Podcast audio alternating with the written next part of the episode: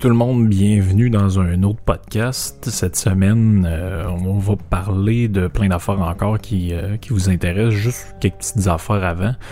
Euh, D'abord, merci d'avoir écouté pas mal le, podcast avec Denis Labelle. C'est à date, c'est un de ceux qui, qui score pas pire. Donc, s'il y en a qui l'ont pas écouté, je vous le renvoie. Donc, dans le fond, c'est pas l'autre d'avant, mais l'autre d'avant. Donc, ça fait deux, deux podcasts déjà. Ensuite, il y a de plus en plus de gens qui sont euh, abonnés au, euh, au Patreon pour m'aider un peu à, donner du souffle à ce podcast-là. Ça me permet d'acheter des livres quand j'ai besoin de les acheter. J'ai une console qui est en commande qui c'est long avant d'arriver, mais euh, c'est parce qu'il y a eu un problème dans la, la production. C'était pas compatible avec Mac. Donc là, c'est plus c'est plus long. Euh, après ça, ben c'est ça, ça me permet, euh, si jamais j'ai des invités, de pouvoir euh, justement les inviter convenablement.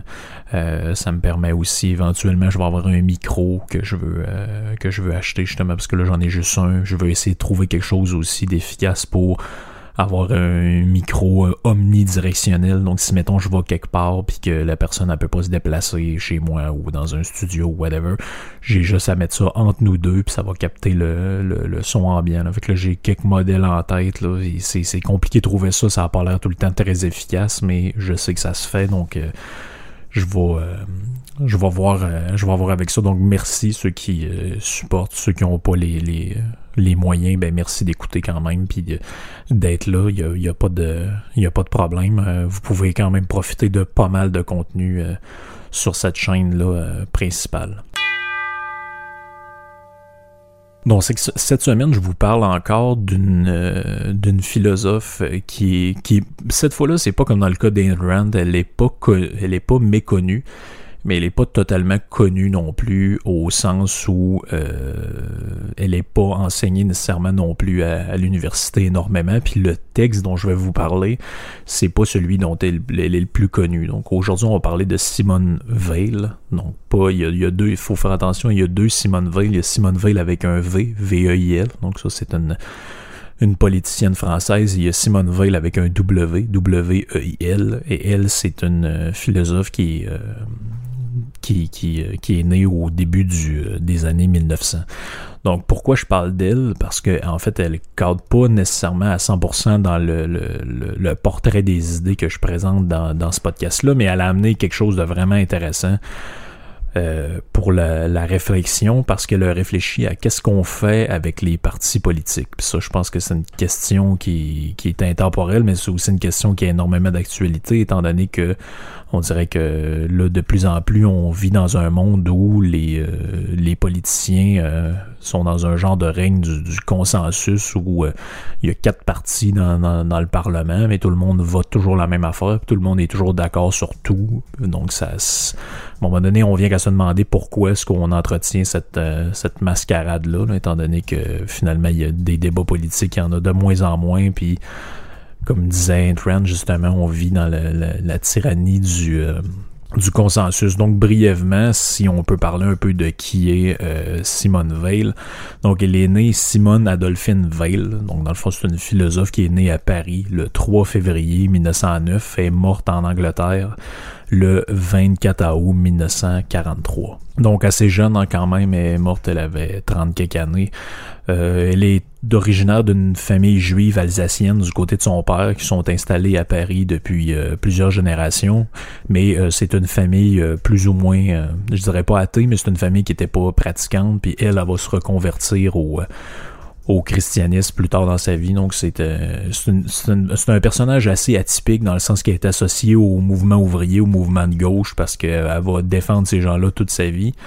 Mais d'un autre côté, c'est aussi une croyante, c'est aussi quelqu'un qui a eu des propos très durs envers le collectivisme. Donc ça en fait un personnage très intéressant euh, pour nous. Donc son, son père à elle, Bernard Veil, c'est un chirurgien militaire euh, qui va se battre pendant la Deuxième Guerre mondiale.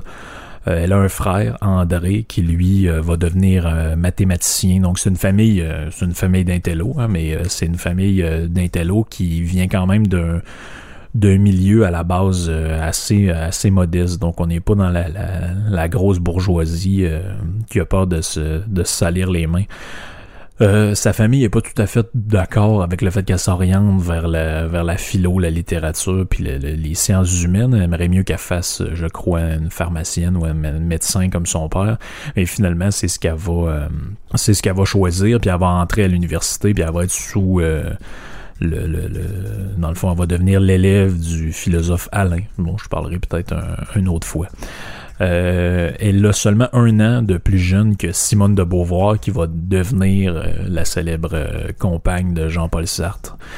sauf que on n'est pas du tout dans le même genre d'idée, on n'est pas pantoute dans le même dans le même portrait que, que Simone de Beauvoir, dont elle bénéficie quand même d'une d'une publicité assez importante dans le milieu universitaire. En fait, euh, c'est très drôle qu'on fasse la, promotion souvent dans ces institutions-là. On dira, ah, ben, faut enseigner euh, les femmes plus, euh, faut leur faire plus de place. Ils ont été ignorés par l'histoire de la philosophie, mais finalement, à part parler de Simone de Beauvoir, toutes les autres sont un peu laissées laissé de côté. Puis même Beauvoir non plus, vous verrez pas vraiment un cours 100% dédié à sa pensée, parce que c'est plus un genre d'annexe de Jean-Paul Sartre dans ben, la tête de beaucoup de gens.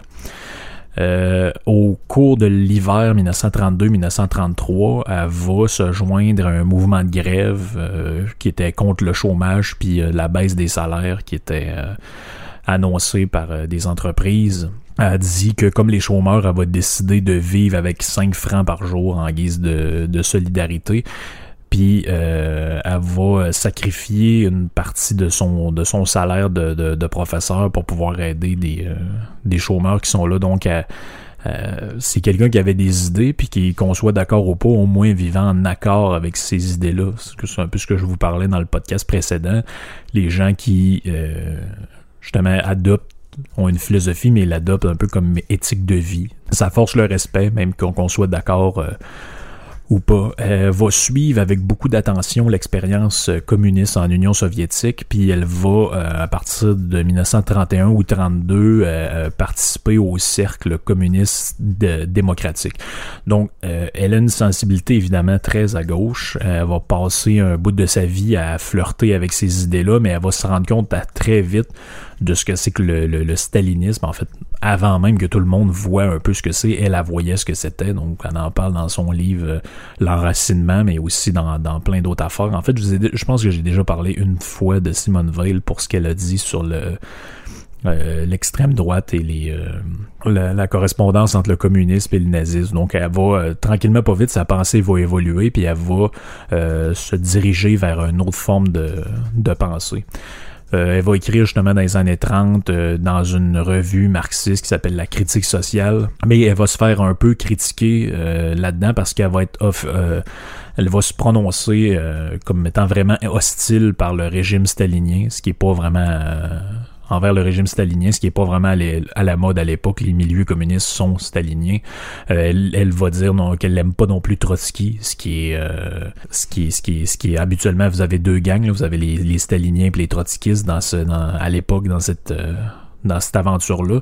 Donc, elle, va se prononcer hostile aux deux, puis elle va être beaucoup plus attirée par une espèce de, de de mouvement libertaire, là, si on peut dire. Au début des années 30, elle va passer quelques semaines en Allemagne, donc en 1932 pour être précis, puis elle, essaie de... Elle s'en va là-bas parce qu'elle veut comprendre la montée du, nazisme. Donc à l'époque, euh, Hitler a tenté un premier putsch pour prendre le pouvoir dans le début des années... Euh, euh, dans le milieu des années 20, il a fini en prison, c'est là qu'il écrit son livre Mein Kampf avec euh, son, euh, son compagnon de cellule. Et puis euh, là, il est de retour dans l'arène politique. Et le pouvoir va être pris en 1933, mais 1932, on est vraiment dans le, dans l'ébullition de tout ce mouvement-là. ils sont très forts dans les sondages. Donc elle, elle se rend en Allemagne pour essayer de comprendre ça. À son retour, elle va commenter la montée de, du d'Hitler au pouvoir dans plusieurs articles, notamment dans une revue qui s'appelle La Révolution euh, en 1934, elle fait quelque chose que sa famille est vraiment, euh, sa famille comprend pas ce qu'elle fait. En fait, elle abandonne son poste de professeur à l'université pour rentrer à l'usine. Elle veut voir par elle-même c'est quoi les vraies conditions de travail dans un dans une usine. Elle dit qu'elle veut aller voir de elle-même la misère des travailleurs pour voir euh, qu'est-ce qu'il y en est exactement.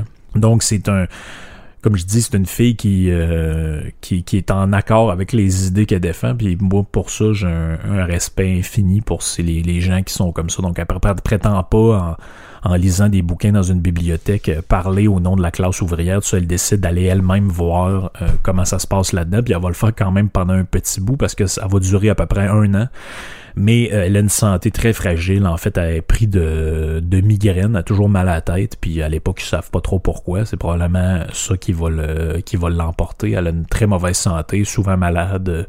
Justement, des fois, elle est obligée de rester couchée pendant une journée au complet parce qu'elle est complètement euh, invalide. Euh, il y a l'épisode aussi de la guerre d'Espagne. Donc en Espagne, une guerre entre Franco et les communistes, mais elle va s'enrôler du côté des anarchistes, dans le fond, qui veulent ni l'instauration de, la dictature fasciste de Franco, ni euh, l'instauration du, communiste aligné en Espagne, mais euh, l'histoire va donner raison à Franco. La Seconde Guerre mondiale arrive, donc on avance un peu dans le temps, ça met sa famille en danger. Pourquoi? Parce que comme je vous ai dit, même s'ils sont pas pratiquants, c'est des gens qui sont d'origine juive, donc euh, euh, ils savent pas trop ce qui peut leur arriver, surtout quand les Allemands euh, menacent de rentrer euh, dans la France, comme on comme on comme on sait comme ça s'est passé. Donc elle va dans un premier temps, elle s'en va à Marseille, puis elle essaye de rejoindre les rangs de la résistance. Elle va écrire pour un, un journal qui s'appelle Le Cahier du Sud. Euh, c'est une, revue de la France libre. Elle va s'appeler euh, Émile Novice, qui est en fait un, anagramme à partir de Simone Veil. Donc, c'est changer les lettres euh, de place, puis elle va se faire passer pour pour un homme. Dans un premier temps, va, quand à un moment donné la France devient sous contrôle allemand, elle réussit à se sauver aux États-Unis. Et dans le but de, rejoindre le général de Gaulle à Londres, c'est l'époque où il fait l'appel aux, Français de, et aux Françaises de France de venir le, rejoindre à Londres pour organiser la, résistance. Dans ses lettres, euh, dans le texte que je vous parle, qui est dans un, livre qui, est ses derniers écrits, dans le fond, qu'elle a fait à partir de Londres, elle explique à un moment donné dans une correspondance avec sa mère euh, et son frère que euh, avoir su que c'était aussi compliqué partir des États-Unis pour Londres en pleine guerre, elle serait jamais allée aux États-Unis d'abord, elle serait allée directement euh, à Londres, mais à ce moment-là, c'était pas possible pour elle de, de le faire, donc elle regrette un peu euh, tout ça. Elle va démissionner euh, en juillet de, son rôle dans la, France libre du, général de Gaulle. Elle retourne en, en France en 43. Euh, elle va essayer de, vivre selon les, conditions de vie des gens qui sont en guerre là-bas. Elle veut vivre ça aussi, mais finalement, on apprend qu'elle est atteinte de tuberculose, puis elle va mourir un mois plus tard, le 24 août 1943. Euh, au sanatorium d'Afford euh, en Angleterre. Donc avant de pouvoir retourner en France comme tel. Euh, sur le plan religieux, comme je vous ai déjà dit, ben Simone Veil elle va se considérer comme une genre de mystique chrétienne. Donc, euh, elle, c'est pas quelqu'un qui adhère au christianisme dans le sens qu'elle sera pas, euh, elle ira pas à l'église nécessairement puis être suivre les, les, les, les, enseignements de la religion euh, au pied de la lettre, comme, comme les croyants de l'époque peut-être pouvaient le faire, mais elle va dire qu'elle adhère à une forme de, de spiritualité qui, qui est en lien avec le christianisme. Donc elle va dire à un moment donné, j'ai eu soudain la certitude que le christianisme est par excellence la religion des esclaves, que les esclaves ne peuvent pas ne pas y adhérer, et moi parmi les autres. Donc c'est c'est pour ça qu'elle va se faire enterrer aussi dans un cimetière catholique conformément à ses derniers euh, à ses derniers vœux. Donc elle, elle, le fait un peu comme est-ce qu'elle a fait toute sa vie, elle veut comprendre ce que les gens vivent, donc elle adhère à des euh, à des croyances, elle adhère à des mouvements pour le voir de l'intérieur, voir comment ça marche, voir comment euh, ça fonctionne pour mieux le comprendre, pour mieux l'expliquer. Elle a écrit plusieurs choses malgré qu'elle est décédée très jeune. Elle écrit un livre euh, qui s'appelle euh, La condition ouvrière en 1937. Elle a écrit euh, quelques réflexions sur les origines de l'hitlérisme. Donc ça, c'est ce que je vous avais parlé à un moment donné. Euh, elle a écrit euh, La pesanteur et la grâce. Elle a écrit Intuition pré-chrétienne. Elle a écrit son livre le plus connu, qui est en 1943, juste avant de mourir, qui s'appelle euh, L'enracinement. Il y a beaucoup de gens qui ont parlé d'elle parce qu'elle était très connue à l'époque. Donc Raymond Aron, dans ses mémoires de ses mémoires politiques, il, il écrivait, il dit Suzanne, donc dans le fond sa femme à lui, était aussi très liée à Simone Veil. Il dit dans la même classe qu'elle pendant les trois dernières années du lycée. J'hésite à, à sur Simone j'hésite à rien écrire sur Simone Veil tant cette femme d'exception est devenue un objet de culte. Toute remarque qui n'inspire pas l'admiration qu'elle mérite à coup sûr risque de passer pour indécente. Donc c'est drôle parce qu'il parle d'elle puis il dit ouais au niveau de personnalité, euh, c'était quelqu'un d'assez spécial, donc je veux pas trop en dire du mal parce que euh, euh aujourd'hui est devenu euh, une, une, espèce d'icône. Georges Bataille aussi parlait d'elle dans un, un texte qui s'appelle La victoire militaire et la banqueroute de la morale disait J'ajouterai ici que j'ai rencontré autrefois Simone Veil. Bien peu d'êtres humains m'ont intéressé au même point. Son incontestable laideur effrayait, mais personnellement, je prétendais qu'elle avait aussi, en un sens, une véritable beauté. Elle avait bien peu d'humour, pourtant je suis sûr qu'intérieurement, elle était plus fêlée, plus vivante qu'elle ne, croyait elle-même. Donc, c'est pas bien ben fin, bataille, mais bon, ça, j'ai vu des photos, même si c'est des vieilles photos, euh, je veux dire, rien de laide, cette femme-là, mais bref, c'est espèce d'humour de, de bataille. Donc, dans le fond, de quel texte que j'ai envie de vous parler aussi après avoir présenté un peu brièvement c'est écrit. Donc, dans un livre qui s'appelle, euh, c'est comme une compilation de plein de textes qui s'appelle Écrit de Londres et dernières lettres. C'est là-dedans que Simone Veil euh, écrit Note sur la suppression générale des partis politiques. Puis ça, c'est un, à mon avis, c'est ce qu'elle a écrit peut-être de plus important. Il y en a qui seront pas d'accord, ceux qui sont spécialiste de son œuvre ou je sais pas quoi, mais pour moi, c'est le, texte le plus important. Puis euh, je, vais vous expliquer pourquoi. En fait, elle va dire, euh, point de départ un peu du texte, elle va dire la politique, c'est un jeu. Un jeu qui est malsain. Et il est, il est malsain et rendu possible par l'existence des partis politiques. Et là, je la cite à la page 111 du texte. Un siècle et demi d'expérience le montre assez. Il y a dans les partis anglo-saxons un élément de jeu, de sport qui ne peut exister que dans une institution d'origine aristocratique. Tout est sérieux dans une institution qui au départ est plébéenne. Donc c'est un peu compliqué comment c'est écrit, mais bref, ce que ça veut dire, c'est que la politique telle qu'on la connaît est un peu héritée de comment on voyait le sport dans le, dans la société grecque donc, dans le fond, dans le dans l'agora la, à grec, euh, à Athènes, la politique était vue comme un sport de débat. Dans le fond, tout le monde se, tout le monde débattait entre eux, puis euh, c'était une espèce de jeu rhétorique. Puis elle, elle va dire, ben, cette espèce de jeu rhétorique-là, devenu malsain, c'est aujourd'hui comment la politique fonctionne, qui est devenu comme un jeu. En fait, le but, c'est pas de faire avancer ce qui est bien, ce qui est bon, c'est de euh, c'est de parler pour parler, puis c'est de euh, jouer à cette espèce de jeu politique-là qui consiste à un moment donné à dire le contraire de ce qu'on pense, à dire des choses qu'on pense, mais qu'on a maquillé un peu pour que ça rentre dans cette espèce de jeu-là euh, malsain. Elle va dire en fait, ben la vérité c'est que si vous y réfléchissez, il n'existe aucun motif raisonnable de conserver ces partis politiques-là elle va dire euh, si on les examine comme faux, on va se rendre compte qu'il y a euh, en eux aucun aucune plus-value qui fait qu'on devrait les rendre euh, désirables ou qu'on devrait dire ben oui ça prend absolument des des des partis politiques. Puis là, ça demande, elle pose plein de questions. Elle dit, est-ce qu'il y a en eux même une, une parcelle infinie décimale de bien? Elle dit, ne sont-ils pas du mal à l'état pur ou presque?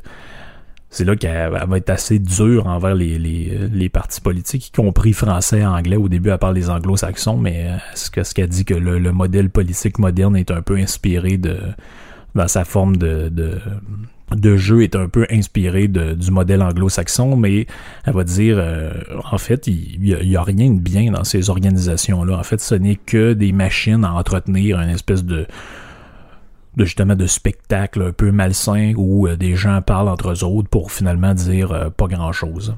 Elle va dire ben si on a une raison de les garder, c'est parce qu'il faut que ce soit bien de le faire. Elle dit c'est quoi le bien là-dedans? C'est euh, ce qui est au service de la vérité puis de l'utilité publique. Donc l'utilité publique c'est quoi? C'est pas faut pas confondre ça avec le bien commun qui sera une espèce d'idéal collectiviste. Mais en fait l'utilité publique c'est qu'est-ce qui fait que la société fonctionne mieux? Dans le fond, c'est assez simple. C'est est-ce qu'on conserve les partis politiques? si la réponse est oui, ben, il faut démontrer que ces gens-là sont au service de la vérité, puis que leur but, c'est de servir euh, l'utilité publique, donc de faire en sorte que les choses aillent mieux qu'elles allaient précédemment. Là, va dire, ben, en fait, si vous réfléchissez, c'est impossible de démontrer que les partis politiques sont d'une quelconque utilité à la vie publique, puis encore moins qu'ils sont au service de la vérité, parce qu'en fait, ils sont au service de la propagation de leurs propres idées, qui généralement, c'est qu'une partie de, de, l'utilité publique ou de la vérité. Puis là, on va dire, ben, la démocratie, c'est pas une excuse ni même une justification morale pour maintenir ces organisations-là. En fait, faut pas confondre la démocratie euh, parlementaire où il y a des gens qui sont payés pour euh, s'obstiner sur des niaiseries dans des partis politiques. Elle dit la démocratie, ce que ça veut dire, c'est que le pouvoir revient au plus grand nombre et donc euh, à, la, population. Mais elle va dire si le plus grand nombre ne sert pas son intérêt propre. Donc, dans le fond, si la volonté de la majorité va à l'encontre de l'utilité publique, ben là, à un moment donné, il n'y a pas de, on sert pas le bien là-dedans, donc c'est pas justifiable. Donc, la démocratie, c'est pas une valeur absolue dans sa, dans sa tête à elle. C'est pas, on peut, la majorité peut avoir tort comme elle peut avoir raison. Là, elle va dire, ben, par exemple, si euh, la Hitler était monté en Allemagne dans une république démocratique qui n'avait pas été abolie par l'instauration d'une espèce de dictature, puis il a dit si par les euh, des voies les plus rigoureuses du parlementarisme et légal, on avait décidé de mettre les Juifs dans des camps de concentration et de les torturer avec un raffinement jusqu'à la mort, les tortures n'auraient pas eu un atome de légitimité de plus qu'elles ne l'ont maintenant. Or, pareille chose n'est nullement inconcevable. Autrement dit, ce que ça veut dire, c'est c'est pas parce qu'on fait quelque chose de manière démocratique, au sens où la majorité des élus ont voté pour faire une telle chose, que ça devient moral. En fait, ce qui est moral, c'est ce qui sert euh, l'utilité publique, donc l'intérêt de la, société, dans son ensemble. Et le fait de mettre une partie de la population dans des camps de concentration et de les torturer, ben, ça sert aucunement le bien et encore moins l'utilité euh, public. Elle va dire la seule chose qui est légitime, c'est ce qui est juste. Puis elle dit le crime et le mensonge ne le sont jamais. En fait, il n'y a aucun, aucune figure de cas où commettre un crime puis commettre euh, mentir aux gens devient en aucun cas légitime. Elle va dire si une majorité de gens veulent une chose injuste, ça vaut pas plus que si une seule personne le voulait. Parce qu'en fait, quand tu veux quelque chose de mal, euh, que ce soit que vous soyez 2000 à le vouloir ou un seul, ça n'a pas plus de valeur pour elle. Donc, dans le fond, il n'y a, pas de vision euh, chez elle qui correspondrait à une espèce de démocratie où quand le peuple veut quelque chose, même si c'est euh, la majorité des gens qui le veulent, ça devient bien parce que c'est un peu comme quand au Québec on avait le débat sur la, la laïcité puis les signes religieux on pourrait dire que même c'est pas parce que 75% par exemple des Québécois sont pour une mesure que ça devient bien et juste de faire quelque chose. Puis là, elle va dire là-dedans que un peu plus loin que la raison pour laquelle c'est injuste de le faire, la raison pour laquelle euh, c'est pas parce que la volonté euh, populaire est d'accord avec quelque chose que c'est bien de le faire. Elle va dire c'est parce que la volonté populaire, l'opinion populaire est modelée par les partis politiques qui sont là pour faire ça. Donc c'est pour ça, dans son esprit, d'une certaine manière, qu'il faut euh, les abolir. Elle cite Rousseau là-dedans, va dire un vouloir injuste commun à toute la nation n'était aucunement supérieur aux autres. Il était dans le vrai au vouloir injuste d'un homme si vous voulez, euh, si une volonté commune est injuste, elle reste injuste, peu importe qu'elle soit commune ou pas. Puis là, justement, c'est ce qui l'amène à dénoncer le, le, collectivisme. Puis c'est là que ça devient intéressant. Elle va dire la passion collective est une impulsion de crime et de mensonge infiniment plus puissante qu'une passion individuelle. Les, les impulsions mauvaises, en ce cas, loin de se neutraliser, se portent mutuellement à la millième puissance. La pression est presque irrésistible, sinon pour les saints authentiques ce qu'elle parle un peu de l'éclairisme là-dedans, c'est que quand une passion collective devient euh, se, met en s'aligne avec des choses injustes puis des pensées criminelles, ça devient presque impossible pour les gens d'y résister. Ils sont comme emportés là-dedans. c'est ce qui explique pourquoi à un moment donné, ben de dire ah mais pourquoi il y a plein de gens qui ont adhéré comme ça au régime éclairien mais c'est parce qu'ils étaient pris de cette espèce de passion collective là que finalement ben vous vivez dans une espèce de consensus où tout le monde s'aligne sur la même idée euh, comme ça, puis personne ne réfléchit si c'est juste ou pas de le faire. On se dit, bah, la plupart des gens le veulent, donc c'est ça qu'on va faire. Donc, elle, Veil, qu'est-ce qu'elle va dire? Elle va dire que pour avoir une véritable démocratie, il faut que le peuple se prononce sur des problèmes et des enjeux et non sur des personnes. Donc ça, c'est le plus important là-dedans. Elle va dire, c'est à la page 115 du texte, elle dit la seconde condition, c'est que le peuple ait exprimé son vouloir à l'égard des problèmes de la vie publique et non pas seulement un choix de personne. Elle va dire, c'est ça le problème de notre démocratie représentative où on choisit des gens et non pas. Dans, en réalité, c'est quoi la démocratie? C'est le pouvoir au peuple. Donc, pour que le peuple choisisse euh, puis qu'il exerce le pouvoir. Il faut pas seulement qu'il choisisse des représentants, mais il faut qu'il donne son avis sur des questions et des, et des problèmes.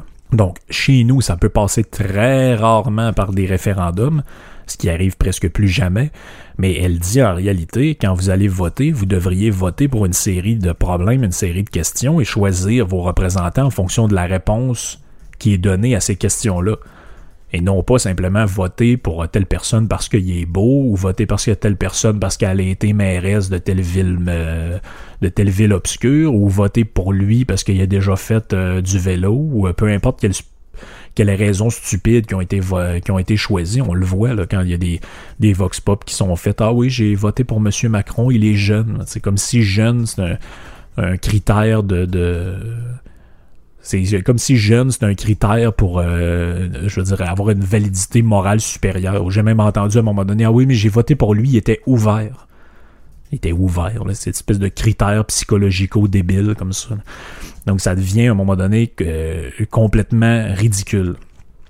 Donc, elle va dire euh, la conséquence de, de ce point-là pour elle, elle dit, je la cite, dans ce que nous nommons de ce nom, c'est-à-dire la démocratie, jamais le peuple n'a l'occasion ni le moyen d'exprimer un avis sur aucun problème de la vie publique et tout ce qui échappe aux intérêts particuliers est livré aux passions collectives, lesquelles sont systématiquement, officiellement encouragées. Encouragées par qui? Par les médias, les politiciens, le, le système en lui-même, les corps constitués. Donc là, qu'est-ce qu'on fait? Qu'est-ce qu'on fait? Comment est-ce qu'on fait en sorte que la collectivité soit pas asservie à des espèces de passions collectives qui l'obligent à choisir uniquement des représentants et non à se prononcer sur des problèmes et des enjeux? Elle va dire, ben, c'est pas facile de concevoir des solutions, mais selon elle, ça passe d'abord par la suppression des partis politiques. Pourquoi? Parce que les partis politiques ont trois caractéristiques en commune. La première, elle va dire, c'est qu'un parti politique est une machine à fabriquer de la passion collective. La passion collective, comme je viens de l'expliquer, c'est ce qui amène la population à choisir des choses selon des critères irrationnels. Ah, je vais voter pour lui parce que là, il a promis telle affaire, puis euh, je vais euh, faire ci parce que là, la majorité le veut. Ben il va dire, ben non, c'est pas comme ça que ça fonctionne. La réalité, c'est que la passion collective, c'est l'inverse de la démocratie parce que la démocratie, c'est aller de manière rationnelle exprimer son opinion sur des problèmes de société. Donc, si vous faites pas ça, ben, vous êtes juste emporté par la passion collective. En ce moment, ça pourrait être euh, la peur puis l'imposition de toutes sortes de mesures euh, sanitaires délirantes. Mais ben, dire à, ce moment-là, là, vous êtes plus en, démocratie, vous êtes dans une espèce de, vous êtes dans un, système qui fonctionne sur la passion et l'émotion. Ça, c'est l'inverse de la démocratie. Donc, un, les partis politiques sont des machines à fabriquer de la passion collective. Et va dire deux, un parti politique est une organisation construite de manière à exercer une pression collective sur la pensée de chacun des êtres humains qui en sont membres. Ça, c'est vraiment important. J'en ai déjà parlé de ça. Comment, quand vous parlez, par exemple, à un péquiste, vous vous rendez compte que lui, il vit tellement toujours dans un environnement clos où il parle avec des gens qui pensent comme lui. Il est avec des gens qui sont là pour y cirer les pieds constamment.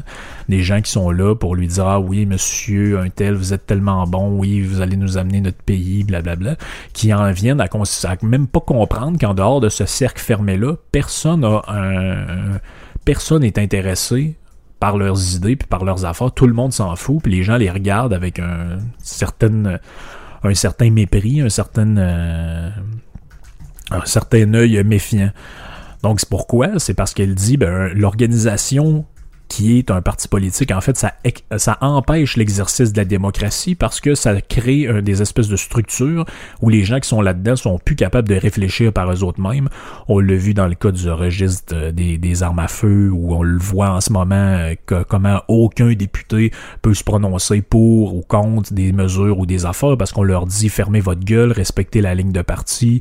Euh, si vous parlez, on va vous tasser, on va vous, on va vous, euh, on va vous débarrasser. Puis on a l'impression que finalement vous avez à l'intérieur, alors que tout le monde sait qu'à l'intérieur d'une organisation de 30, 40, 50 personnes, ça s'entend même pas pour savoir quel café faudrait mettre dans la machine à café. Comment pensez-vous qu'ils ont toutes la même opinion puis la même vision du monde? C'est impossible, c'est impossible.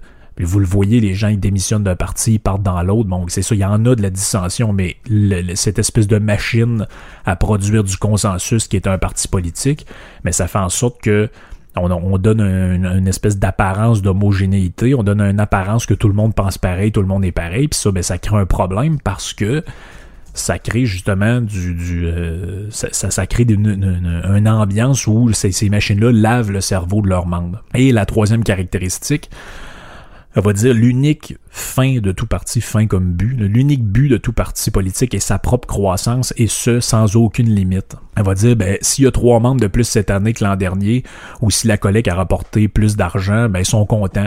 Puis euh, ils désirent que ça continue comme ça de manière infinie. Euh, ils sont jamais posé la question ouais à un moment donné euh, c'est-tu normal qu'il y ait autant de membres dans notre parti politique? En fait, il y a jamais trop de cartes de membres, il y a jamais trop d'électeurs, il y a jamais trop d'argent. Autrement dit, le parti politique non seulement ça fabrique de la passion collective, puis ça, ça, exerce une pression sur le cerveau de ses membres, mais ça tend à vouloir euh, prendre de l'expansion de manière infinie jusqu'à temps qu'un jour, ben finalement, le 100% du monde dans, dans leur idéal adhère à leurs idées. Donc dans le fond, c'est une machine à produire un espèce de consensus infini. Puis elle va dire c'est pour ça que par ces trois critères-là, c'est ça qui explique que tout parti en germe est totalitaire, puis en aspiration, il l'est aussi. En fait, s'il l'est pas, c'est seulement parce que ceux qui l'entourent ne le sont pas moins que lui. C'est-à-dire qu'il y a un jeu démocratique qui fait que les autres partis aussi veulent prendre de l'expansion, donc là, ils se disputent le, le ils se disputent la palme euh, de celui qui va en recruter le plus. Mais autrement dit, c'est pour ça que les pays totalitaires ont vu un totalitarisme s'installer parfois malgré une démocratie, parce que le, jeu du, du, parti politique, c'est d'étendre son emprise à la fois sur ses membres et à la fois sur la population, produire une passion collective, puis à un moment donné, ben, vous vous en rendez pas compte, puis vous êtes rendu dans un système tyrannique, un système totalitaire.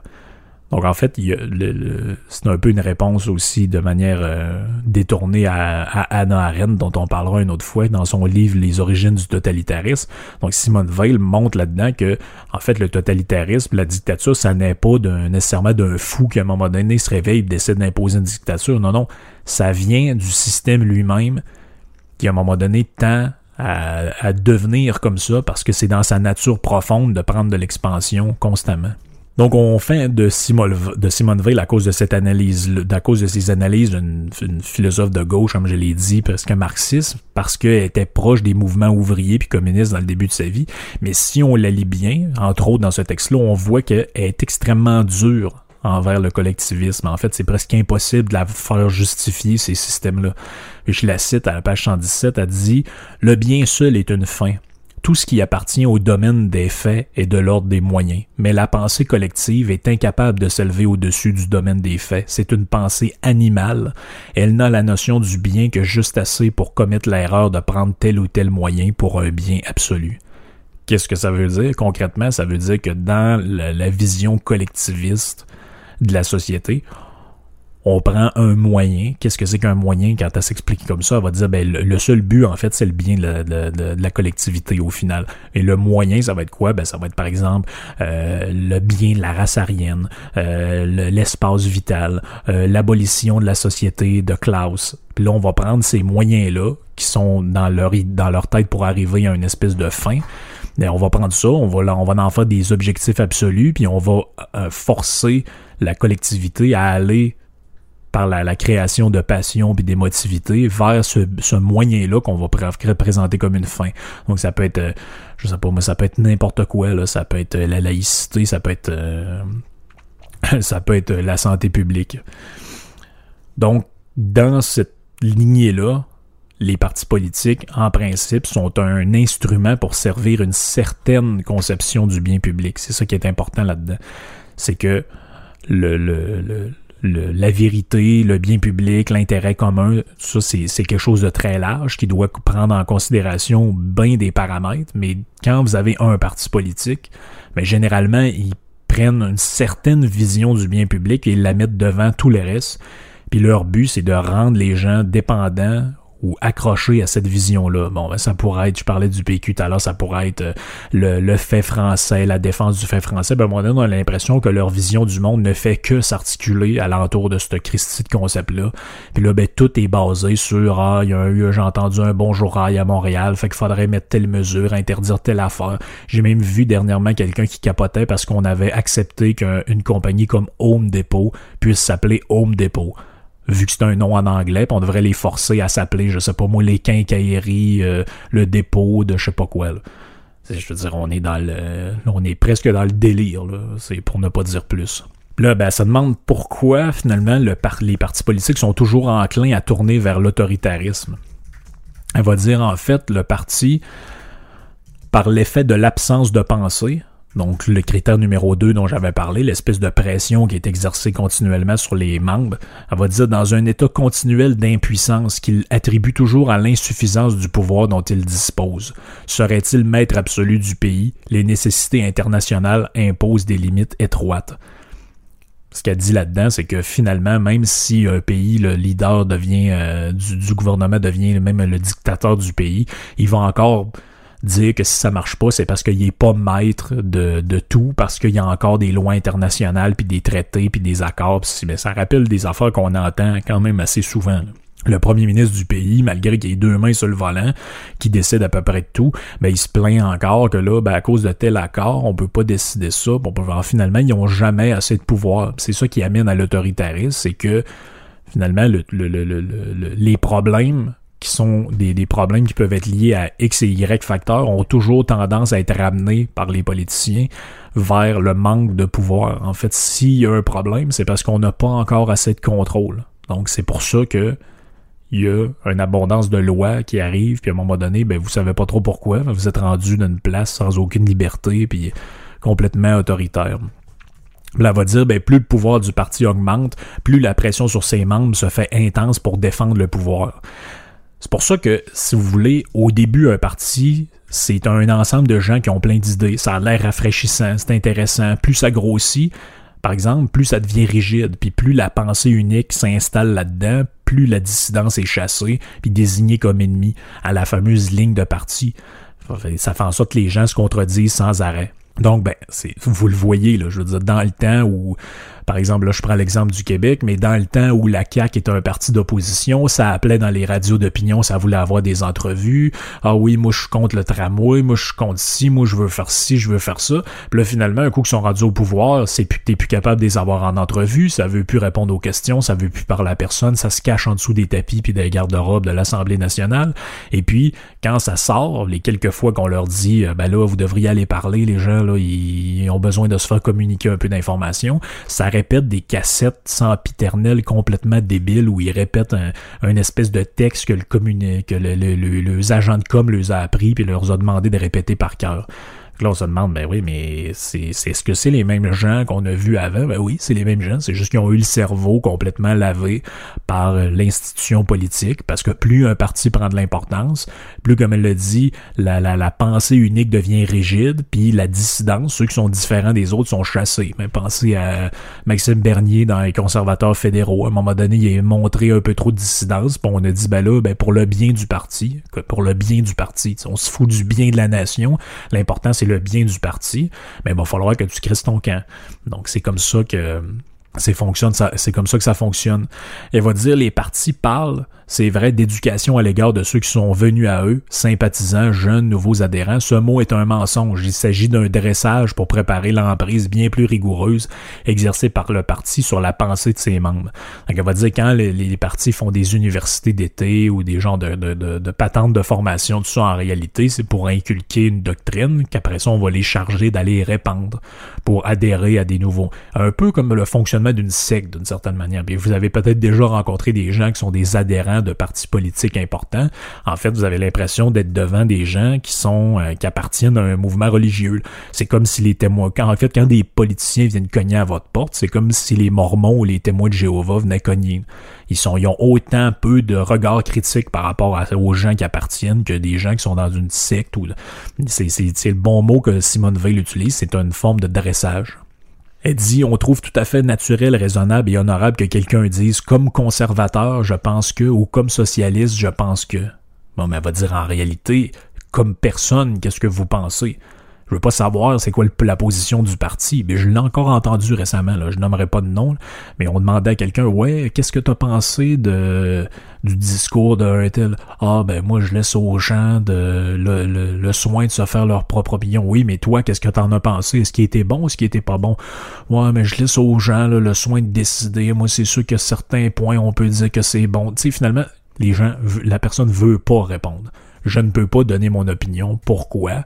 Parce que j'appartiens à ce parti-là, puis on me dit de me fermer la gueule. C'est comme ça que ça fonctionne. Elle va dire le règne de la pensée unique dans les partis politiques vient du fait qu'il faut avouer, vient du fait qu'il faut avouer que le mécanisme d'oppression spirituelle et mentale propre au parti a été introduit dans l'histoire par l'Église catholique dans sa lutte contre l'hérésie. Ça c'est intéressant, elle fait un peu la généalogie de cette pensée-là unique. Puis elle dit, ben en fait, je cherchais pas bien ben loin. On est habitué dans l'histoire où il y avait l'Église qui assumait un, une, emprise sur l'esprit des gens, puis les gens qui étaient différents, bon, on les chassait via l'Inquisition, l'accusation d'hérésie, puis éventuellement, ben, on les butait. Donc, il dit, surprenez-vous pas qu'il y ait une chasse à la pensée dissidente, c'est totalement normal. Elle dit aussi on avoue que l'esprit de parti aveugle rend sourd à la justice, pousse même d'honnêtes gens à l'acharnement le plus cruel contre des innocents. On l'avoue, mais on ne pense pas à supprimer les organisations qui fabriquent un tel esprit. Cependant, on interdit les stupéfiants. Donc c'est un peu c'est un peu drôle la manière dont elle l'amène. Elle va dire ben tu on interdit le monde qui vend de la dope, mais finalement on, on interdit jamais des organisations qui sont borderline criminelles en faisant finalement un lavage de cerveau qui est peut-être plus dommageable que ce qu'on pourrait subir en prenant des, euh, drogues. Elle va dire euh, la conclusion de tout ça, si j'y vais un peu plus euh, un peu plus synthétique pour la fin, elle dit presque partout, puis même souvent pour des problèmes purement techniques, le fait de prendre un parti, prendre position pour ou contre, est devenu a été substitué par l'obligation euh, de la pensée. Finalement, ça a été aujourd'hui, on n'a plus le droit de, de prendre euh, finalement ah moi je suis pour, moi je suis contre ça. Ben non, on est euh, finalement vous êtes obligé de rentrer dans un, une espèce de carcan. Elle va dire c'est là une lèpre qui a pris origine dans les milieux politiques et s'est étendue à travers tout le pays, presque à la totalité de la pensée. Puis là, elle fait référence un peu à comment sa propre pensée été reçue dans certains milieux ou comment sa manière de remettre en cause en même temps le stalinisme, en même temps le capitalisme, en même temps tout, elle est un peu contre euh, plein de choses en même temps. Donc on va dire, ben si vous n'êtes pas d'un camp ou de l'autre, ben en fait, on vous met de côté parce qu'on comprend pas, parce que vous avez pas, vous êtes pas soumis à un parti ou à une organisation qui a une position bien, bien claire. Puis elle conclut en disant Il est douteux qu'on puisse remédier à cette lèpre qui nous tue sans commencer par la suppression des partis politiques. Demandez-moi pas comment on est censé faire ça, je le sais pas, mais je trouve que l'idée de Simone Veil, qui écrit ça dans la fin, le début des années 40, c'est quelque chose de vraiment important auquel on peut. C'est facile de faire la politique sur un tableau. Là, oui, il faudrait faire ça, il faudrait faire ci, euh, on pourrait faire ça. C'est vrai qu'après, il y a la question du comment. Comment on fait pour faire ça, puis est-ce que c'est réalisable ou pas. Mais je pense que son diagnostic de l'oppression et de la, tyrannie des partis politiques, à mon avis, est plus importante puis plus actuelle que jamais. C'est pour ça que j'espère que ça vous a intéressé. Je vous donne rendez-vous dans le prochain podcast. J'espère que tout le monde va bien. OK. Ciao.